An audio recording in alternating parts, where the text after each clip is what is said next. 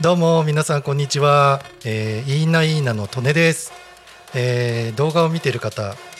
ありがとうございます。あの今日はですね、えーちょっとあのインターバルっていうかお休み？ちょっと今まであの不動産の吉川さんのお話でものすごくヒートアップしてるんで 今日はちょっと一回あのクールダウンしようかなと思います。であの次回と次次回なんですけども次回と次次回は、まあ、とんでもないことになるので あのまあ予約あのゲストがねもう一人増えます。しかも強強烈な個性の方。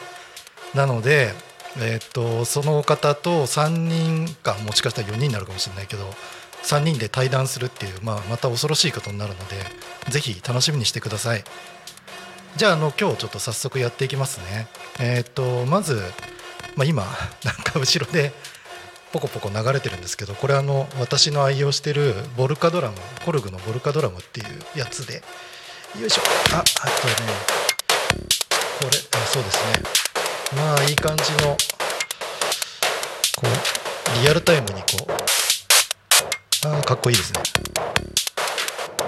まあねあの時間泥棒ですねこれね。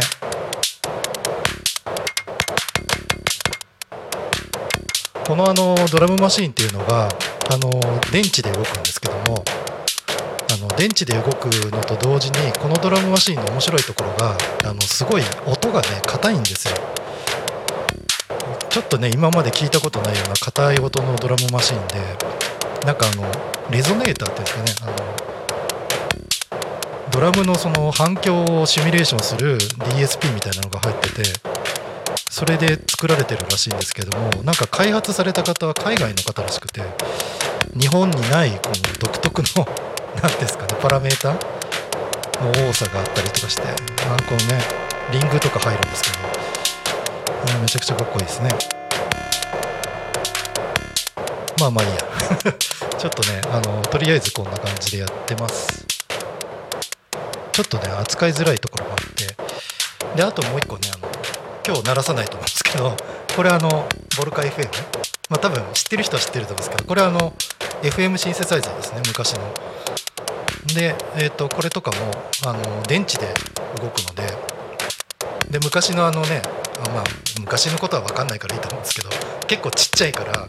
あのどこにでも旅先とかでも持って行ってやれるっていうところが僕は大好きです。で今日はちょっとそのボルカドラムの音をちょっと薄くかけながら、えー、と目の前になんかこんな箱がねいっぱいあるんですけどもあの動画見ないと分かんないんですけどこれあのうちで保管してる CD あの円盤ですね。CD の一部を持ってきました。で今日はあのちょっとプログラムの構成とかをちょっとあまり考えてなかったので、えっと今日はじゃあ自分があのいつもあのアンビエントとか聞いてるって言っているので、まあ、てっきり EDM ばっかり聞いてる人なんじゃないかっていうこともあるんですけど実は違うんですよね。でちょっと持ってきました。えっといきなりですけどこれ。これあの小野梨沙さんですね。小野梨沙さんのボサノバの冬のアルバムなんですけど実はですねあの小野梨沙さんも結構好きなんですけど小野梨沙さんのそのバック？バックでやられてる方のこの間なんですけども一人がなんかまあちょっと知り合いっていうかそういう方なんでえっ、と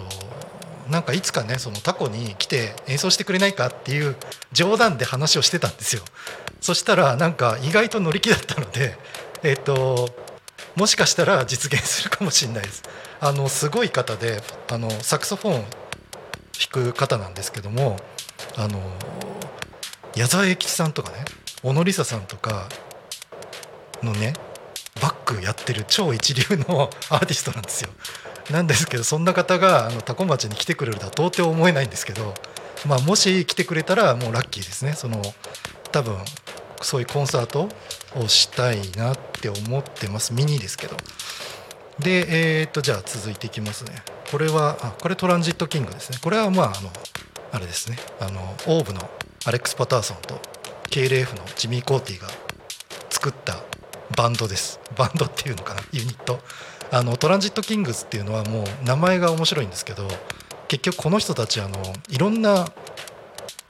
なんですかねプロジェクトに参加してるからあの僕らは旅人っていうかトランジットしてる王様だみたいなそういう意味合いらしいです。まあこれもなんかいい感じですね。あとこれこれあのちょっと分かんないかもしれないですけどクロッシングカルチャーっていうのがあってこれあのすごい名盤なんですけどブルーフレームっていうあのレーベルから出てまして多分これ1枚だけじゃないかな。なんかあの民族音楽のコンピレーションなんですけど僕これを買ったのは確か大阪の三角公園の近くの CD 屋？もうないと思うけどあの、うん、そこですね。そこで買ったので、えっと、1994年のレコードかな。でこれがですね面白いのがこれに入ってるコンピレーションの曲っていうのは、まあ、あの正確には民族音楽ではなくてあのそれにインスパイアされたあのいわゆる環境音楽なんですね。だからこれはアンビエントなんですけどこれはめちゃくちゃいいアルバムですね。で次。あこれ。あこれサイズのアトラスですね。あのいきなりサイズ来ましたね。サイズっていうバンドがありましたね日本で。あのあんまり知られ知らないかもしれない。その昔ありました。これね音がねサイズのアトラスっていうアルバムなんですけどこれ音がすごい面白くてなんかなんだろうなちょっと浮遊感があるけどこもってる感じ？フェーザーっていうエフェクトを使ってるのかちょっと分かんないんですけどもう非常に独特で音が気に入ったから買ったっていうやつ。特になんかサイズのファンっていうわけではないです。でこれこれあの中国で中国のやつ。中国のやつであのちょっといろいろとまずい。今あのこれやったら絶対捕まるやつで、ね、あのまあいい感じにおちょくってるやつなんですけどこれ実はですね中国の、うん、香港かな？香港のなんかそのいわゆるダンスのプロデューサーの方だったらしいんですけどその方がなんかそれこそ94年にワーナーから出してる変なアルバムでしてもしかしたら僕しか持ってないかもしれない。これ 売ってたのはタワーレコードなんですけどまあなかなか面白い。あとこれですね。こうなんかフィギュアみたいなえー、っとアルバムなんですけどこれね読み方が分かりません。ネストっていうのかな。これはあのこれはスコットランドで買ったやつですね。あの多分中はねこのジャケで見ててっきりこれあのアンビエントだと思って買ったら実は違ったっていうあのロックっていうかなんだろうなこれ。ちょっと最近聞いてないか分かんないんですけどもしかしたら聞いたらめちゃくちゃいい曲かもしれない。なんかロックでした。あとはなんか面白いのあるかな。ああこれねあの多分大ちゃんさんも大好きだと思うんですけどパット・メセニーですね。パット・メセニー・グループの「ロード・トゥ・ユー」ですね「ロード・トゥ・ユー」っていうのはあのヨーロッパのライブ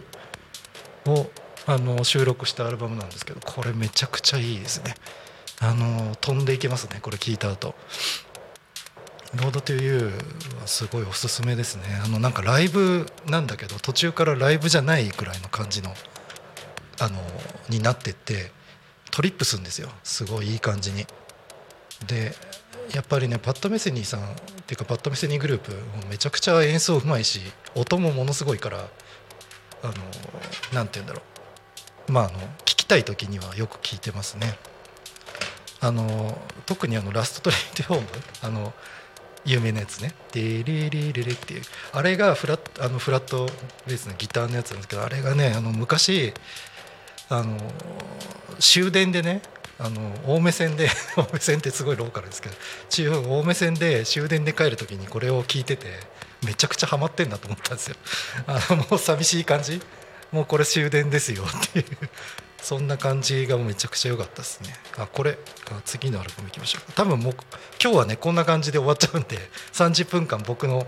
あのコレクションをひたすら言うだけっていう。で後ろはあのドラムマシンが鳴ってるって謎のね番組なんですけど。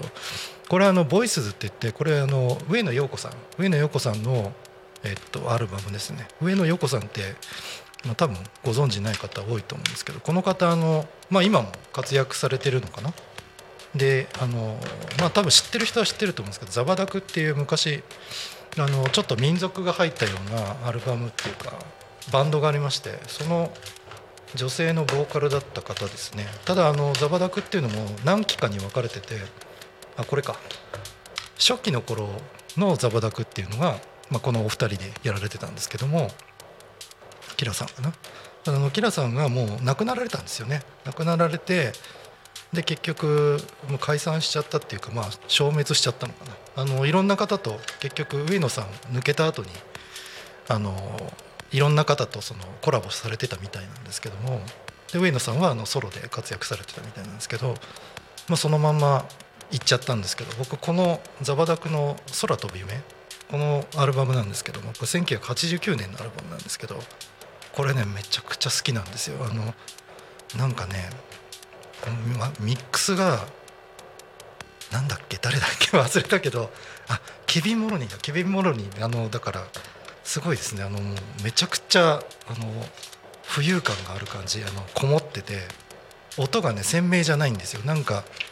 なんだろうな。パイプの中で聴いてるような感じ。パイプから聞こえてくる音楽みたいなそういうマックスになってるんですけども。あミックスになってるんですけど。これがね本当に飛んじゃうやつですね。あそうですね。これもザバダクか、うん、ああとこれあのちょっと光って見えないかもしれないですけどこれねえっと白鳥座ですね。白鳥座さん。白鳥座さんっていうあの、えっと、バンドがありましておそらくねあの知ってる人知ってると思うんですけどもあのこれあのさだまさしさんの、えっと、事務所の方かな？であの白鳥座さんって今あの白鳥っていう名前で活動まだあの活動されてるみたいなんですけどもそう最近ねあのホームページを見かけてあって思ったんですけども、まあ、やっぱりねあのツインボーカルっていうかクワッドボーカルなのかな？あの女性2人と男性2人で、えーと、ユニットになってて、えーと、女性のうちの、えーと、こちらの方はさだまさしさんの、えー、と妹さんさだれいこさんで阿部めぐみさんかな？そんな感じですね。あのだからさだまさしさんの曲が好きな方は結構ハマるんじゃないかなと思うんですけど僕こういうのも聴きます。で意外と白鳥座好きですね。あとマイケル・ボルトはどうでもいいですね。えー、っと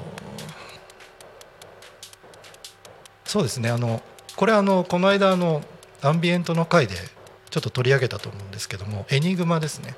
あのエニグマっていうコンセプトバンドがありましてこれドイツなのかな？あの要するに宗教的な、えー、コーラスとハウスミュージックを、えー、と融合させた融合させてコンセプトアルバムを出したらすっごいめちゃめちゃバカ売れしてっていうバンドですね。あの一時期流行りました。これですね。えっ、とあとはどうかな。なんか面白いのあるかな。面白いのあるかなってガチャガチャしながら言ってるんですけど。あそうですね。この辺はまあそんなに面白くなかったです。えー、っとそうですね。あとなんかあの1回目のアンビエントの回で、えー、YouTube の方にあのブライアン・イーノさんのコメントで あの結構タコに20年ぐらい住まわれてる方がなんかおおっていう感じでコメント書いていただいてたのありがとうございます。あの多分僕よりもスタッフの大ちゃんさんの方が好きだと思います。なんであの今度よかったらお話聞かせてください。はい。じゃあ、えーと、続いていきますね。そのブライアン・インドのアルバムはね多分どっかに埋もれてると思うんですけど。えーと、これはビョークですね、まあ、ビョークは、まあ、みんな知ってますよね。あの人。えー、っとそうですね。なんか聞いてるっていう割には聞いてないな。ここにあるやつは大体ダンス系ですかね。あの結構 j p o p とかロックとかも聴いてて今日持ってきたその CD のカートがたまたまダンス系だったみたいですね。えー、羊毛とお花これなんでしょう？羊毛とお花羊毛とお花ってなんだっけ？あこれもしかしたら妻のやつかもしれないですね。えっ、ー、とそういうのもありますね。えー、そんな感じかな。なんか結構いろんなものを聞くんですけどここにあるやつは本当確かにあこれちょっと一つご紹介したいと思います、えー、これねあの光ってて見えないかもしれないですけどあのワープのワープレーベルっていうまあリスニングテクノの究極のレーベルって言われてる ワープレーベルから出てる1991年かな。もしかしたら91年ぐらいにあの「セオリー・オブ・エボリューション」っていうアルバムが出てるんですよ。でこれあのねリロードっていうプロジェクトがあってそのリロードっていう人がエボリューションっていうのをこれ作ってるんですけども今ね確か名前が変わられててトムさんとマークさんっていうなんかイギリスの片田舎の方っていうのマーク・プリチャードだったかな。うーんそうかもしんない。あの FX ツインとかとなんかちょびっとコラボしてたから一瞬メンバーだったっていうふうに言われてる人らしいんですけど多分マーク・プリチャードじゃないですかね。マーク・プリチャードのそのえっとリロードっていうあとリロードとグローバルコミュニケーションあとリンクっていうそのいろんな名前でえっとその昔ねテクノをやってたんですけどこのグローバルコミュニケーションだったかなリンクのえっとちょっとここでかけられないのがものすごい嫌なんですけどあのアメアマゾンアメニティっていうのがありましてリンクのカメレオンミックリミックスかな。このアルバムに入ってるやつがあるんですけどこれがものすごい美しいドラムベースでこれあのみんなこの一時期僕のその DJ の友達とかもうほとんど全ての人がこれをあのバックネタにしてあの他のリズムを組み合わせたりとかしてたぐらい流行ってました。あのすっごい綺麗なんですよ。すっごい綺麗で今聴いてもなかなかあの飛べるやつなんですけども。まあもし見かけたら保護してあげてほしいなって思いますね。まあもうほとんどワープですねこの辺。ごめんなさい。なんか今日本当にテクノな感じですね。テクノっていうか EDM な感じ。ああのーこれ。ちょっとちっちゃくて分かんないね。あの 8A ストステートのドン・ソラリスですね。ちょっと待ってください。はいはい。あのドン・ソラリスっていうアルバムがあるんですよ。8A ステートの。これあのネットで今聴けるのでこれねすっごいねあのアルバムとしてはおそらく一番完成度が高いんじゃないかと思います。このこのグループの中で。ちゃんとあの曲感がない曲とかがあってずっとその1曲目から2曲目3曲目4曲目みたいな感じできちっとつながってるんですよ。でそれなんだけどもあのなぜかこれ1回聴くと音が頭からこびりついて離れない？なんかものすごい変なアルバムで他のやつは結構あの飽きるんですけどもこれだけはなんかずっとなんかループしてる時があります。えっ、とあとこれですかね。えっ、とこれあの僕も大好きなえっ、とジェラルド？ジェラルド？アガイ・コールド・ジェラルド。ジェラルドという男 って書いてあるんですけどこの人はあのドラムベースのすごい名手ですね。あのジェラルドと僕一時期ブケムにハマってて LTJ ブケムにハマっててこのお二人からはものすごいあの学ぶものが多かったんですけどもすっごいねあのなんだろうね。昔その日本にドラムベースが入ってきた時にあの名前がねジャングルとかねそんな名前だったんですよ。でそれなんだっていう話になって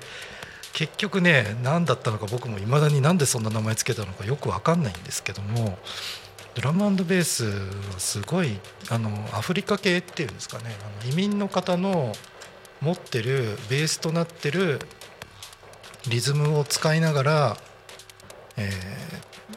テクノっていうかリスニングテクニックに落とし込んでいった。特にあの、えー、とブケムさんとかはもう神様なんですけども ブケムさんとかはあの、えー、とジャズもともとねあのピアノのを弾ける方もう3歳か4歳ぐらいからやっててでその後一回ジャズのコンポーザーみたいな感じになってそこからあのこちらの方にその EDM って今でいう EDM なんでしょうけどドラムベースの世界に移られたんであのコード進行とかねあと途中で入るこう何て言うんでしょう楽器の使い方、まあ、ジャズをベースにしてるんですけどあのねものすごく洗練されてて綺麗なんですよ。あのブケムさんの多分アルバムは、うん、Amazon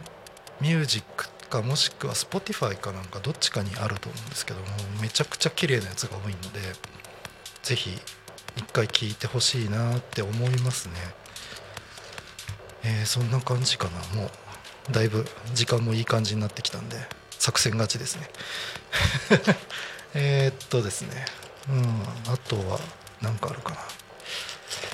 いやあんまりね、うん、ここにあるやつも結構古いですね。もう一回聞いて聞いてないやつとかありますね結構。今聞くとすごい懐かしいんでしょうけど。懐かしい反面もいいかなっていうのもありますね。あの結構ね日本のごめんなさい今日持ってこなかったんですけどもあの日本の昔のロックを聞くことがロックっていうんですかね。あのうん難しいな。歌謡曲っていうふうにも言われるしロックって言われるのもあるんでしょうけどあのちょっといつかねその話をしたいなと思ってて今日それが今日なのかもしれないんですけどもあの昔のロックとかのポップスっていうのはあの音がね結構いいんですよ。あの収録した時にあの周囲の何ていうんですかねその録音スタジオの反響みたいなものまで拾ってるんですよ。であの今の多分アルバムっていうのは、まあ、僕も若干ねあの映像の人間なんですけどもあの音のね静音とかしてる人間人間っていうかスタッフがあの知り合いっていうか会社にもいるのであのよく聞くんですけども結構ね削るんですよ。あのやっぱりちょっとしたそのマイクのこういうあの聞いた時のあの周囲のねあの環境音的なそのまあものエアーとかねそういう空気みたいなものを削ってあのイコライジングしたりとか削ったりとかして削った上でもう一回あの人工的な響きリバーブとかコーラスとかそういうのをかけるのが主流なのであのそのまんまこう音をこうやって取ったまんまあのうまい具合に落とし込むっていうのはね意外とアルバムとしてはないんじゃないかな。特に今の楽曲はあのバッキングがすごい派手だし音圧を結構重視する傾向にあるのであと音もあの何ですかちょっとエッジが立った音でないとあのなんか聞き応えが悪いっていうふうに判断されるプロデューサーの方とかも結構いらっしゃるみたいで結構削られた上にあの1キロぐらいのところをピッて上げたりとかされてるんですよね。でそれがあのなんかまあどれ聞いても同じに聞こえるなんかね僕の感覚だとその、うん、生鮮食料品みたいな感じかなあの生の野菜じゃなくて。でその昔のやつっていうのはやっぱあの技術の限界っていうのもあったんでしょうけどエフェクターもアナログだしでミキサーもねもちろんアナログだったので今デジタルだと思うんですけどだからあのアナログアナログで収録して最後にあのオープンリールのアナログのテープに撮ってるのでもちろんねあのテープの編集もハサミで切ってとかそういうことだからあのテープの編集もそんなにあの細かいことまでできなかったんですよね。だからそれがゆえにそのテープに乗ってるその必須ノイズみたいなスーっていうあの独特のねノイズとそのテープに落とすことによって生まれるコンプレッションっていうかそのシュワシュワしたような感じっていう音がものすごい気持ちいいあのものがあって、えー、と私がね最近結構好きだなっていうのがえっ、となんだっけ。ピーナッツザ・ピーナッツ。ザ・ピーナッ ツっていうのがあるんですけども。えっとザ・ピーナッツっていうバンドですね。バンドじゃないあのあの双子の女性のデュエットの、えっと、ユニットになるのかな。ちょっと私もあのその年代じゃないから分かんないんですけども。ザ・ピーナッツとかねえっとあとはとそうですね。まあ昔のそのねそれこそ矢沢永吉さんのその昔のアルバムとかもそうですしとですね。最近なんかちょっと待ってくださいね。自分ですんごいいいなって思ったのがえっとですね。まあいいや。うんなんかその時代のやつあの70年とか60何年とかえっとその時代の、えっと、日本のロック？あそれこそねあのあれですよ。えっと出てこない。出てこないけどえっとそうですね。あの、まあ、出てこない。もういいや。なんかちょっと頭がパンクってて今ちょっと一人でやってるから普通に出てくるはずなんですけど出てこないですね。あのそれこそ大竹栄一さんとかねそういうあの昔のやつですよね。昔のアルバムのえっ、とやつがあの音がものすごい大好きです。えっ、とね。ちょっとねごめんなさい。なんかダラダラなんですけど あと5分くらいなんでえっとちょっと調べますね。えっとですね。よいしょ。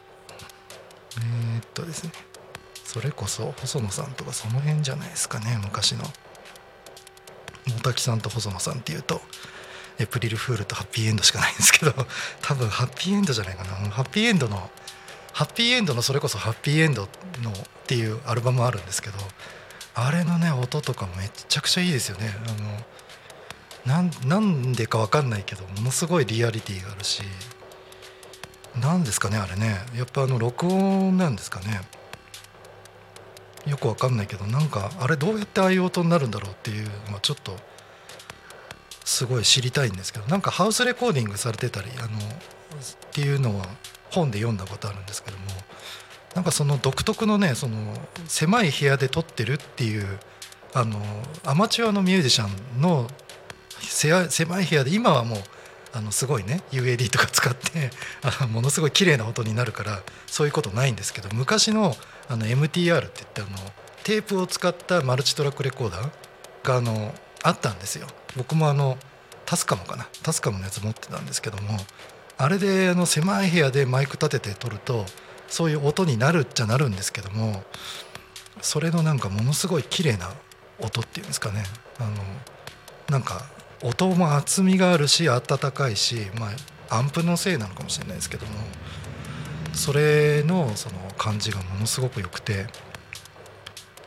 あれね欲しいなって思うんですけどあの音あのシミュレーションしたやつも結構あるんですけどもなんか体験版とか使ってる限りはなんかなかなかなんないんでなんかあるんでしょうねきっとねそういう。いい感じに音が膨らんでいい感じに落としてみたいな。はい。まあそんな感じです。じゃああの次回もよろしくお願いします。今日はねいい感じにダラダラで終わっちゃいました。じゃああの次回もよろしくお願いします。なんだっけなはいえー、っとねまだ時間あるかしら。え、っとねなんだっけな。あそうそうそうそう。えー、っとねあれファニーカンパニー。ファニーカンパニーもいいですね。ファニーカンパニー。今ちょっと思い出しました。ファニーカンパニーすごいいいですね。あの音が。最高です。はい。えっ、とこんな感じでいいですかね。はい。じゃあまた来週お願いします。来週はあのねものすごい盛り上がります。Talk Me FM